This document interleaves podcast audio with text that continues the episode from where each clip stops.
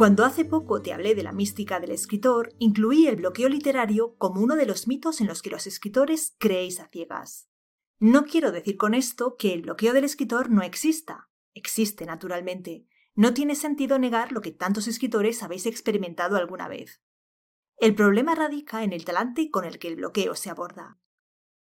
Un escritor que se aferra a la mística del oficio tiende a pensar que el bloqueo literario es una especie de maldición bíblica, que llega de improviso y de improviso se va, sin que el autor tenga capacidad para hacer nada más allá de sufrirlo. Incluso, seamos sinceros, en ocasiones sufre el bloqueo con cierta complacencia porque estar bloqueado es señal de que uno es escritor de verdad y padece los males propios del oficio. Sin embargo, más que una situación incontrolable, el bloqueo literario es tan solo uno de los gajes del oficio de escritor, de nada sirve caer en el desánimo, lo preciso es aprender a lidiar con él. Debes ser consciente de que el bloqueo sucede por algo, y hay ciertas cosas que puedes hacer para romperlo. De ese modo, no solo lo superarás antes, sino que también lo sufrirás cada vez con menos frecuencia. Bienvenido a Madera de Escritor. Soy Natalia Martínez, profesora de novela y asesora literaria en sinjania.com, y es para mí un placer pasar este ratito contigo. Hoy voy a hablarte del bloqueo literario y te daré algunas ideas que espero que te sean útiles para aprender a gestionarlo. Vamos a ello. En el fondo, el bloqueo literario suele ser síntoma de que algo no funciona como debiera, en ti o en tu obra.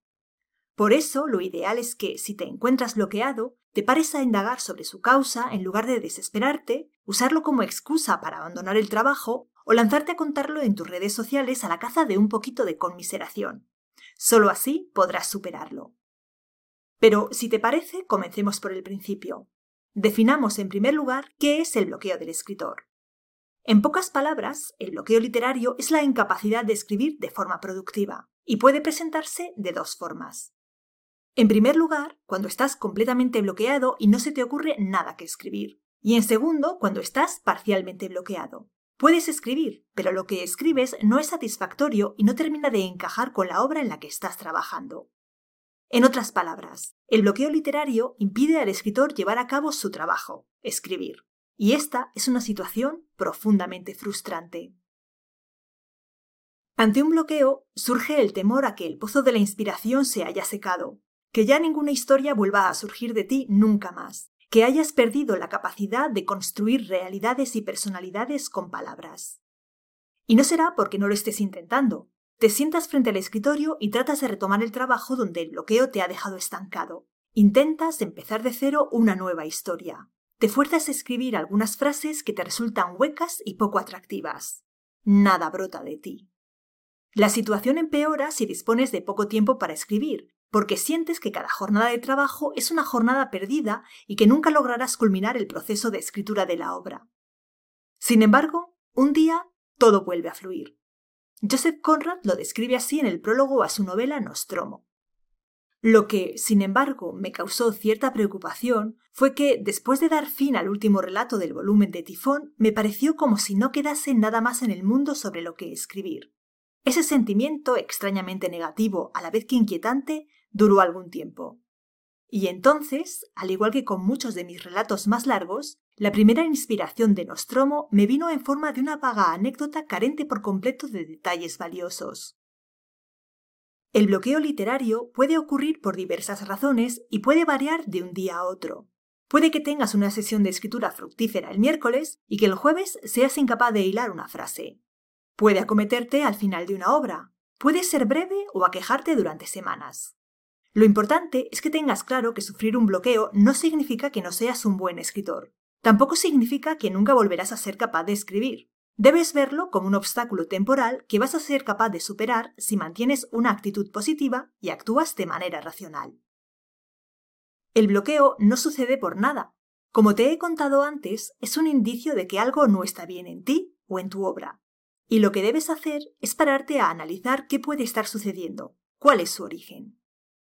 Tras el intenso trabajo intelectual de concebir, escribir, revisar y dar por buena una obra, es normal que el cerebro exija algo de reposo y que, durante una temporada más o menos larga, quede como aletargado. Pero el cansancio no tiene por qué sobrevenir únicamente cuando has culminado la escritura de una obra. También puede aparecer en mitad del proceso de escritura. Si tus sesiones de escritura son muy largas, si tienes otro trabajo o muchas responsabilidades familiares, puede que el bloqueo no sea sino una advertencia de tu cerebro o de tu cuerpo. Puede que simplemente tengas fatiga mental o fatiga física. Nada que unos días de descanso no puedan solucionar. En otras ocasiones, el bloqueo literario no tiene una causa tan fácil de diagnosticar. Es cuando se relaciona con los pensamientos limitantes del escritor. Puede tener que ver con la duda inherente a todo autor acerca de si ciertamente está dotado para escribir. Esa duda puede llevar a la parálisis, porque cuando uno duda de sí mismo y de su vocación, no tiene sentido continuar con el trabajo emprendido. El bloqueo también puede tener que ver con una falta de motivación. En ocasiones sucede que sencillamente uno no tiene ganas de trabajar. Por eso es tan importante saber cómo mantenerse motivado para escribir. Ya hemos dedicado un episodio a este tema, no te lo pierdas. Y por último, también puede tener que ver con un exceso de autocrítica y perfeccionismo. La realidad es que el perfeccionismo no es una cualidad positiva, al contrario de lo que se suele pensar. Por último, hay dos causas más que pueden provocar un bloqueo literario, tu calidad como escritor y tu rutina de trabajo. Cuando tus hábitos de escritura son desordenados o inexistentes, el bloqueo puede aflorar. La causa es que no te estás dando el espacio, el tiempo, la tranquilidad y el estado de ánimo propicios para escribir. Así es normal que la escritura no fluya. Más atención merece lo relacionado con tu calidad como escritor, es decir, tu capacidad para hacer tu trabajo. Cuando no se tiene experiencia y en especial cuando no se tienen suficientes conocimientos, es normal que el trabajo acabe por atascarse.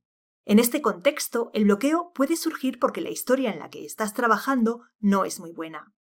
Un escritor debe ser capaz de juzgar si la idea que quiere desarrollar tiene potencial para convertirse en una obra interesante. De lo contrario, puede acabar atrapado en medio de una historia que no tiene un conflicto claro o suficiente atractivo narrativo.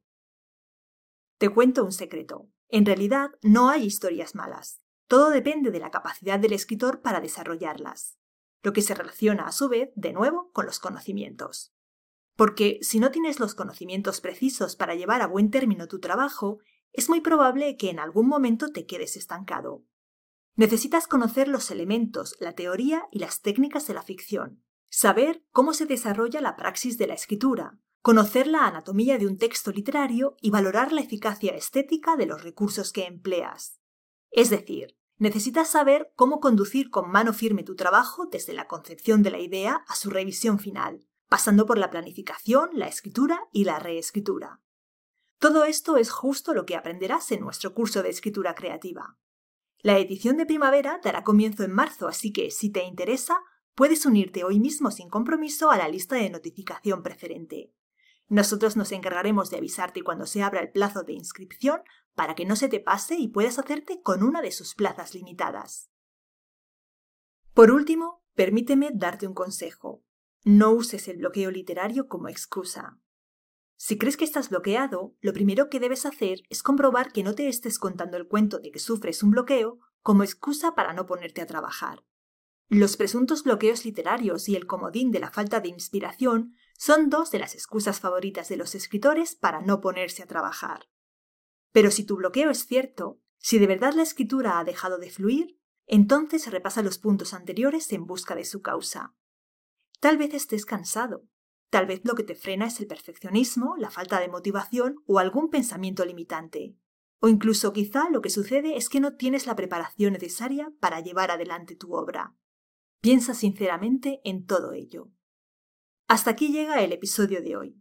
Espero que te haya resultado útil y que te haya sugerido algunas reflexiones acerca de lo que puede haber detrás de tus bloqueos, si es que los sufres. Antes de despedirme, te invito a suscribirte al canal si no lo has hecho ya, darle un me gusta y todas esas cositas que ya sabes. También te invito a que te pases por sinjania.com y te unas a nuestra comunidad de escritores. Allí tienes esperándote 600 artículos sobre escritura y además te enviaremos todas las semanas uno nuevo por correo, para que no te pierdas la ocasión de conocer más sobre el apasionante mundo de la escritura. Me despido hasta dentro de un par de semanas. Entonces hablaremos de creatividad, concretamente de la cara oculta de la creatividad, porque la tiene. ¿Hablamos un rato en los comentarios? Pues venga,